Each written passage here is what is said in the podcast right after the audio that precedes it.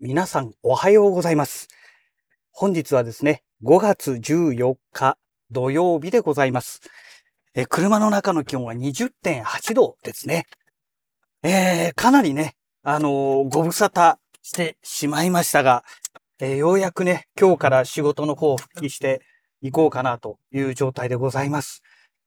いや、コロナ恐ろしいですね。ちょっと蒸し暑いのでね、車の中のちょっとエアコンを今スイッチ入れたところですけども、果たしてこの車のエアコンの音、残りますでしょうかね？ちょっと何とも言えないですけども。えーとにかくコロナ大変でした、コロナのワクチン。えー何が大変かと言いますと、まあ副反応なんですけどね。火曜日に打ちまして、で、水曜日、まあ副反応出始めたんですけども、まあでもね、1回目2回目と違って、すごい緩やかだったんですよ。ただ夕方ぐらいになってからね、どんどんひどくなっていきまして、で、究極にひどかったのは木曜日の夜ですかね。あの、かなり高熱が多分出ていたと思うんですよ。もうめんどくさかったので、体温も測ってないんですけども、頭痛と発熱がね、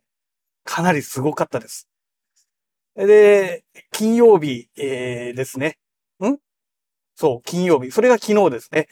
で、金曜日もね、まだ頭痛が残ってまして、いや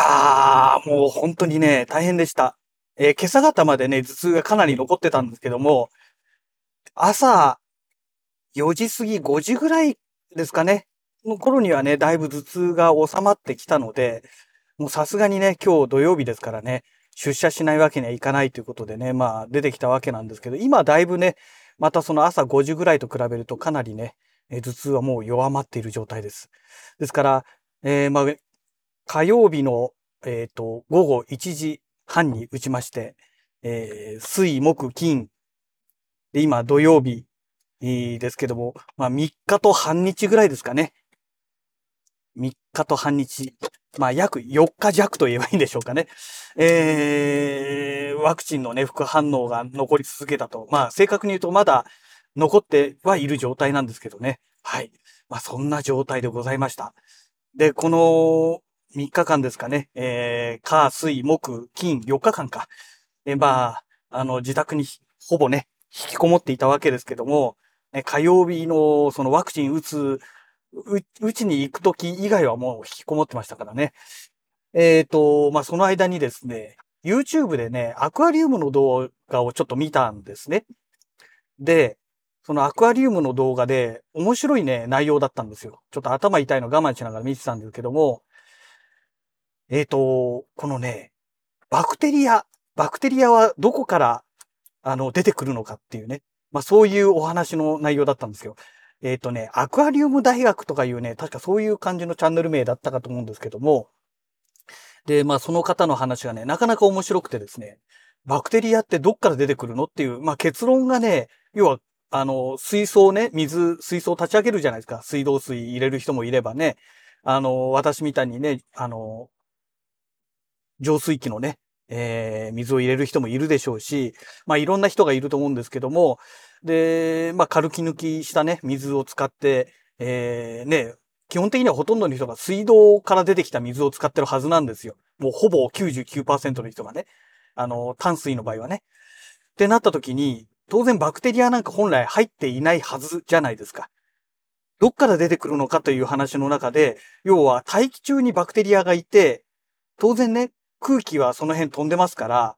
えーそれがね、水槽の水にポンってつけば、そこからね、水、水の中へ入っていくと。あとは、その、水草とかね、買ってきて入れることによって、水草にバクテリアがついてるので、付着してますからね。あと、えー木とかね、いろんなの入れますよね。石とか。そういうものにバクテリアがついているので、まあそこから水槽の中に入っていくと。で、それが徐々に徐々に増えていって、まあ、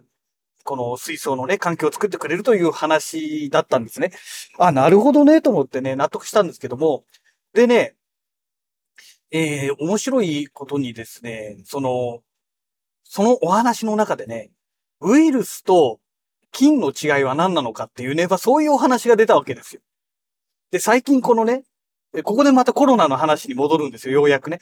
えコロナのね、えー、コロナ禍になってからもう3年目突入してるわけじゃないですか。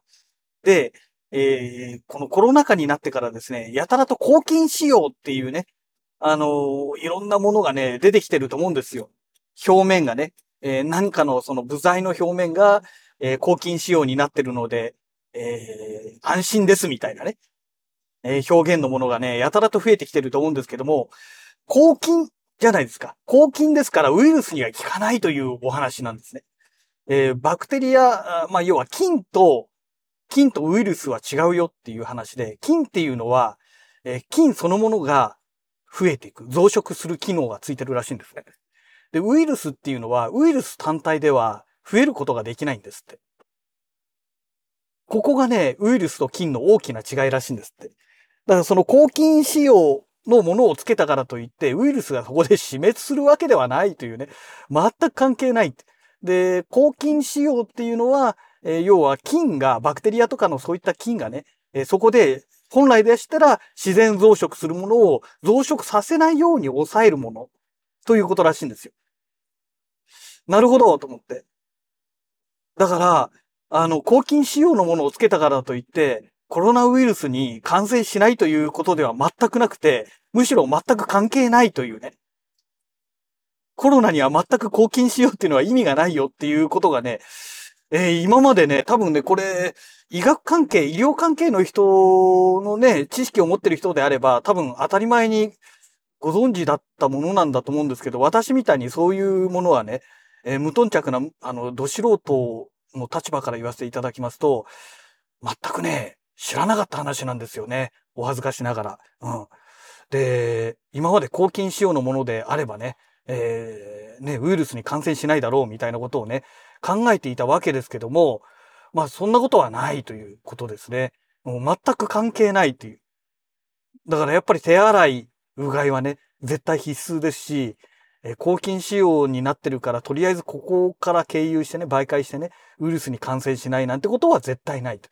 えー、抗菌仕様だからといってもウイルスは付着して残ってますので、えー、ね、その付着したウイルスが手で触れば手について、その手で目をこすったりね、食べ物をそのまま食べて食べ物に付着したものを食べれば、体内の中にね、ウイルス入ってきますから。ね。だから、その辺をね、もう少しね、まあ私テレビ見ないから何とも言えないんですけど、テレビで言ってるんでしょうかね、そういう話ね。あのー、私みたいに知らない人がね、世の中には5万といるはずですので、あの、そういう話をね、もっと広げていかないといけないんじゃないのかなという。抗菌しようっていうのは、このコロナに対しては全く関係ないよっていうね。あくまで菌ですから、食中毒とかね、ああいうのも菌じゃないですか。で、だから、そういう食中毒とかああいうものに対する菌に対するものであればいいんだけども、コロナに至っては全く無意味ですよっていうことをね、もう何回も言ってますけども、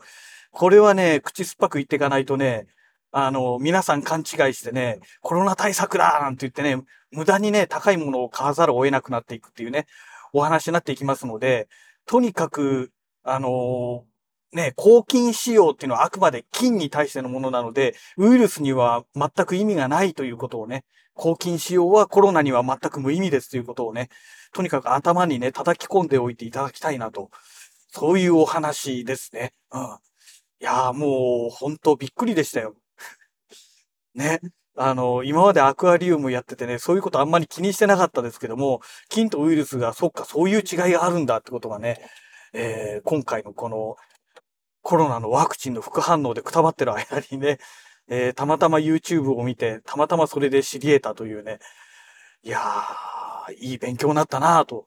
いうところなんですけども、結構私もそういうことでね、あの、抗菌素材を使ってるとかいうことで、よし、これなら安全、安全だってことでね、えー、お金出して買っていたものがありましたので、うん、なんかそれ無駄だったのかと思うとね、ちょっとね、本当やるせない気分になりますよね。自分の無知をね、本当呪いたいなと。本当にね、今そんな気分でございます。はい。